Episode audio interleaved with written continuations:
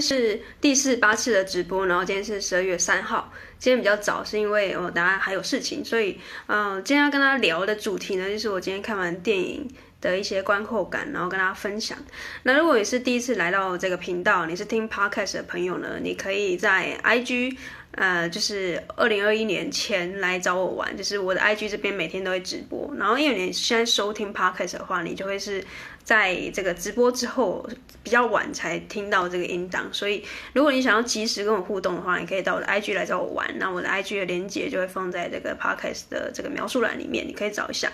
好，那今天的主题呢就非常的简单，就是我看完这个电影《猎魂者》的这个心得感想，然后我想要跟大家分享一些关于比较身心灵方面的一些议题，然后我过去是怎么接触到这个领域的。好，那你如果昨天有来收听或者来看直播的话，你就会知道说，我昨天原本说我要去爬山，对不对？但是因为某一些原因的这个关系，我后来就跟我朋友去看电影。然后挑了一部，就是今天才刚上映，在台湾上映的一个韩国电影，叫《猎魂者》。然后呃，这个是我当下我朋友推荐，然后我们才进去的，所以我们完全没有事先做这个功课的，所以我也带着完全的未知的一个心情去呃看这个电影，然后知道它大概是一个比较惊悚，然后有悬疑。的成分在里面，然后我对于这样子的其实题材也蛮有兴趣的。那这部电影到底讲什么呢？其实它很简单，然后。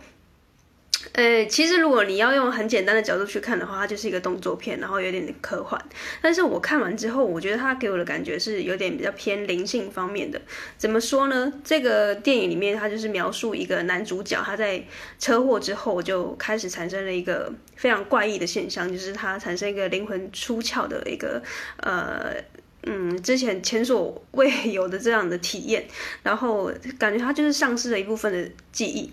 然后他这个灵魂出窍的过程中呢，他每十二个小时，等于就是两天会有一次。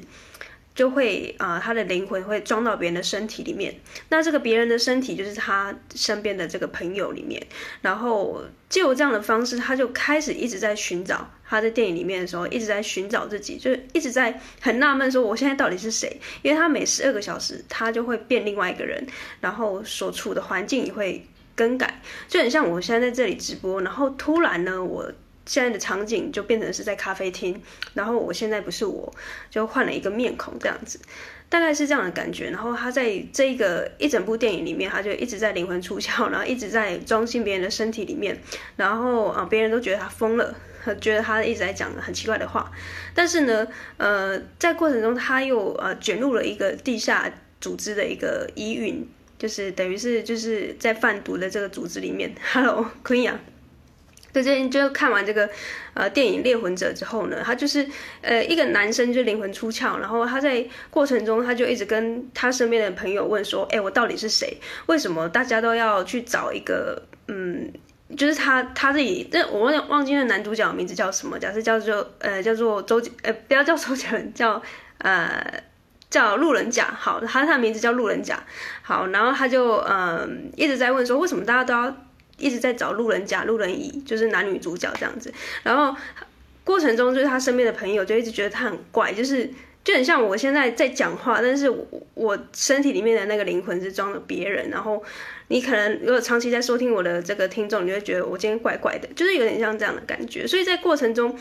呃，他让我想到的是我过去接触身心灵的一些呃经历跟故事。就是今天看完这个这部电影的时候，我觉得这部非常好看，就是。刚刚忘记帮你们就是防雷了，就是如果你想看的话，你可能就是呃也呃我刚才没有讲到重点啊，所以你你可以去看。我觉得这部在呃不管是演员或者是他的这个题材很新颖，因为灵魂出窍了这样的题材，其实我还之前有看过类似的，就像记忆拼图，然后像那个呃有一个叫什么忘记了。天能，天能也是类似这样的感觉，就是感觉时空切换，然后灵魂出窍，然后你感觉你不是你，然后你不知道你是谁，然后在这个过程中你，你你不断的在探寻自己的那种感觉。好，那就我今天就想跟大家分享，就是这三个呃，我过去在是接触身心灵的一些，就是呃，结合今天的电影，然后想跟大家分享的，就是说，呃，我在之前还没有接触身心灵的那个自己，就是我觉得是比较。呃，算是大脑系统没有更新的感觉。就是你知道吗？就是手机不是都会有一个什么 iOS 什么十，然后会升级十一、十二、十三。然后在没有接触身心灵领域之前，我觉得我是比较是麻瓜，就是。我在听这种相关呃宗教的也好，或者是相关可能比较偏呃灵性开悟啊，或者是之前什么杨定一博士，我都会觉得这个有点怪力乱神，或者是我觉得这是比较呃人家对于就是你知道人对于就未知的领域就是害怕，然后会一开始会是恐惧的，会觉得说呃不知道那是什么，所以你你会敬而远之。所以当初在那个过程中，其实。为什么会跑到接触身心灵这块呢？其实我觉得是因为第一个是环境，就是因为我刚好身边的朋友有人在啊、呃、了解身心灵这块，然后从一开始非常的害怕、恐惧，然后甚至有一点点觉得我的朋友很怪，到后来我接触了身心灵，然后才发现其实怪的人是我，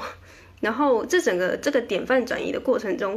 我觉得是非常特别的一个。经历就是假设我不知道现在看直播或者在听 podcast，你你有没有接触过身心灵相关的领域啊、如果你有接触过的话，你大概会知道我在讲什么。那如果你没有接触过的话，你可能会觉得我 好像很奇怪的一个人在讲话，就是可能讲的话又是你可能听不太懂的。好，没关系，就是我今天跟大家分享，就是有三点，我觉得我在接触身心灵身心灵之后的一些收获。那第一个呢，我觉得跟这个电影里面的男主角很像，就是。呃，用我会用比较上帝视角的这个角度去观观察自己，就像我现在直播，对不对？我就会感觉就是我是在一个上帝，就是我可能我我的本体在我的后面看我直播，就是我不知道这样讲会不会有点怪异，就有点像是今天男那个男主角，就是他不是灵魂出窍嘛，然后他的灵魂装到别人的身体里面的时候，他又目睹了他自己。被撞的那个车祸现场，就是他看他自己被车祸、被车撞的那个感觉。就是我在接接触身心灵之后，会有很多很多的时刻，我我会试图的让自己就是退退回，就是退后一点，看我自己现在在干嘛。然后这个好处是什么？就是你比较不会干傻事，就是你会比较。客观的看待你所做的任何一个决定，就像我的我我昨天分享的，就是要怎么知道你做的决定是不是会后悔，会不会呃之后会觉得这个是做错的决定。如果用这个方法的话呢，它可以大大的降低你做错的决定，或是你觉得你一直在后悔跟遗憾之中一直轮回，就是因为你退居后位在看你自己的时候，你就会知道说，现在你所做的一个每一个举动，你都很清楚，因为。你不是人家说的，就是当局者迷，就是你在很迷一件事情的时候，你一定就是管不了其他的事情。这样，但是呢，当你加了这个一个觉察点在上面的时候，你退居到后面，你的身体之后，看你自己做任何决定、所说的任何一句话的时候，它就会变得比较相对会比较客观，然后你也会很清楚知道自己在干嘛，所以后悔跟遗憾就比较不会发生。那就算发生了，你也会觉得说那个是你有意识做的任何的决定。好，那这是第一点，我会用比较上帝视角的这个感觉来看自己。好，那第二点就是我更可以知道我要什么，就是呼应了今天这个主题，就是不要忘记你是谁，你为何而来。那这个就是很多身心灵会起手式会跟大家聊的一个主题啦。那这个主题也非常。广可以 讲两三百集，我觉得是讲不完的。就是，呃，我其实有一个经验，不晓得大家有没有。现在讲起来，可能我今天讲出来可能会有点诡异，就是我不知道，就是你听完会不会有点害怕，等下睡不着觉。就是我小时候会看着镜子里面的自己，就想说，哎，这个人是谁？然后我为什么是我？我小时候就有这样的一个经历，就是我为什么是我？然后我知道你镜子里面的这个人是谁？我现在想起来，就是我小时候怎么会那么聪明？就是那时候虽然有这样的问题，但是你也没有办法有个解答。就是说，哎，对啊，为什么我会是我？那我到底为什么？就是在以生生物学或是演化学来看，为什么？你看精子跟卵子这样的交配的过程中，为什么我是那个唯一胜出的那个灵魂？我为什么不是，就是为什么不是其他的精子受孕这样子？对，小时候的，就是昆阳有说到，小时候的时候也有问过自己是谁，我是谁。当你讲出来这句话的时候，你可能会吓到其他人，因为他们可能会觉得你发疯。那我自己是比较，我我比较觉得说，呃，我是自己关在房间里面看镜子的，就很喜欢看自己，然后觉得说，哎，对啊，为什么镜子反射这个人？而且你看越看越久，你会越对你镜子的里面那个自己很陌生，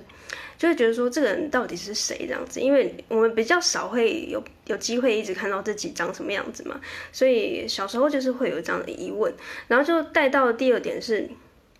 我可以更知道自己要什么。是我接触身心灵之后呢，然后我更可以知道说我到底来到这边到底要干嘛？我到底是谁？我。为什么要做这样的事情？就很像我昨天分享的，为什么我要当医检师？为什么我要读书？为什么我要听我爸妈的话？所有的事情如果加了为什么，就会很好玩的。因为你有什么事情是一定就是这样。那当所有的人都告诉你哦就是这样的时候，就是为什么是这样？就是我后来开始觉得不对的时候，或者是这个人。没有给我正确的答案，他只是跟我说本来就是这样，那我就觉得本来就不是这样，为什么你要跟我说本来就是这样？因为所有的法律嘛，所有的条条框框不都是我们呃人类所设计出来的嘛？所以到底有有什么东西是本来就就就是怎么样的嘛？如果没有的话，为什么不可以把它打破，或者是用另外一个思考的方向去看待所有的事情呢？所以第二点是。我在接触身心灵之后呢，我可以更知道自己要什么。然后我知道自己要什么之后，我就会更努力，然后更勇于冒险的去追求我自己想要的生活，跟我想要过的人生。因为当当你不知道你自己要什么的时候，你人生就会很迷惘，然后感觉你所有的决定都是别人帮你安排好的。那这样的生活好不好呢？我觉得真的就是见仁见智啊。有些人会觉得这样很轻松啊，因为呃，我真的也有朋友，就是他觉得胸怀无大志也没关系，他觉得他每天过这种呃柴米油盐酱醋茶，就是这种很很小小民小国的生活，他也觉得很好，很很棒。那我也觉得都都很好，因为。最最害怕的是你，你明明不想过这样的生活，但是你勉强自己过这样的生活，然后每天过得很痛苦，然后你的人生是一个非常负能量的一个传递的时候，就相对对你的身心也比较不好了。所以我觉得第二点是，呃，透过身心灵的方法，我就是更可以知道自己要什么。然后第三个，最后一个就是，我觉得就是找到自己的使命，就是今天的主题是为什么而来嘛，就是。我现在是有比较明确了，那到底之后会不会有一些变化呢？又又会有更动，就不确定。但是总之呢，我目前我会非常的明确，就是我到底来到这个世界上的使命是什么。那这个也是纠缠我非常久的一个课题啊。因为如果你有听过这些的 podcast 的分享的话，就是，嗯、我就算读到研究所，我觉得别人看我好像都很有呃。方向就是好像你很清楚你自己就是一直往上读，但其实我是相反的，我是因为我不知道自己要干嘛，所以我才一直往上读。然后我反而很羡慕那些他好像很小的时候或是很早的时候他就知道自己要干嘛，所以他就很可以理直气壮的说他不想要再继续往上读了，因为他今天就是知道他自己接下来要往哪一条路走了嘛，他。呃，他可能读完高中，他甚至连大学都不用读，他就很清楚知道，我现在就是下一步就是，呃，去呃学发型设计，因为他想要当设计师，那就好啦。那为什么大家要一直往上读呢？那后来读到后来，我觉得大部分人并不是真的对于知识是这么有这么大的渴望，而是因为大家都不知道，就一律不知道要干嘛的时候，那只能就是随波逐流，对，所以。我并没有完全打翻说，今天 读硕博士的人就是也不知道自己人生在干嘛，不是，就是因为呃比例的问题啊。我相信有很多人他对于知识的渴望，那个是他的热情，然后他一直往上读。那我觉得这样也很好。但是我觉得呃不管怎么样，就是如果你可以找到你自己人生的使命，我觉得那是一个非常棒、非常棒的事情。因为我过去经历过那个非常痛苦的日子，就是那个。过程是很煎熬的，是你知道你自己不行这样下去，但是呢，你没有其他的方法，或是也没有人告诉你这个呃解答是什么？就是你可能会一直内心问你自己：说我到底是谁？我到底来到这个世界上是要呃有什么样的价值？要给予这个世界什么样的呃使命？然后或者是我为什么每一天要起床上班？为什么我下班就要开始呃耍废，然后看剧？那这个日复一日的过程中，到底你生活在这个世界到底是为了什么？就是。这是我之前在当上班族，或者是我在研究所的时候，在大学的时候，我一直在问我自己的一个呃问题，然后一直直到我做自媒体，然后我才发现，又或者是我知道为什么了，我才做自媒体，然后我才更知道说我接下来的方向是什么。所以有别于现在我在回顾过去，我自己还没有接触身心灵的这个过程中。就是大概会有以上三点的这个，就是小小的分享啊。那更多更多的，其实这一集也讲不完。然后因为刚好有看完这个电影，然后给我一些想法。然后这个电影我觉得真的蛮好看的，就是它今天刚上映嘛，所以我猜它之后可能就会呃会有蛮多人分享出来的。然后呃，如果你想看的话呢，就。你听到这个 podcast 的时候，可能还来得及，因为我可能就是会马上同步到这个音频上面。然后呃，希望就是你可以看完这个电影的时候，再跟我说你看完的感想。因为我其实看完电影的时候，就问我朋友，呃，他因为我跟我朋友一起去看嘛，然后他就说他觉得就。好看，但是没有到非常多的感想。然后呃，我去就是你知道吗？看完电影不是会去上厕所嘛？然后我就有偷听到别人在讨论的过程中，然后有人说他看到睡着，然后我也非常理解这个观，我非常理解这个为什么会睡着，因为我当时看《天能》的时候还没有开窍之前，我也是就是睡着的一个状态，因为我觉得这个。有点太难理解，而且有点烧脑。在看这个这个电影的过程中，因为它会一直灵魂出窍到别人的身体里面，所以你也要一直跟着主角去找他到底是谁这个答案。那一直到电影的中后段，他才开始呃剧情明朗化，就是。他终于找到自己是谁了，然后才解开一个一个谜团，所以有点像是有点在名侦探柯南判案的过程。然后过程中，我觉得它好看的原因就是除了剧情之外，还有这个演员的演技，还有我觉得他的这个运镜，就是我觉得韩国拍电影它的运镜其实还蛮不错的。然后最重要的是还有一些动作片武打的一个过程，然后我觉得就是呃表表现的蛮好的。好，那就是以上三点，就是我接触身心灵之后的一些嗯新的感想，就是帮大家复习一下，就是上帝视角看自己，就是当你做任何的决定的时候，有时候你可以加一个觉察点，去看你现在所正下的任何的决定，是否你是比较以一个客观的角度去去下的，就比较不会后悔。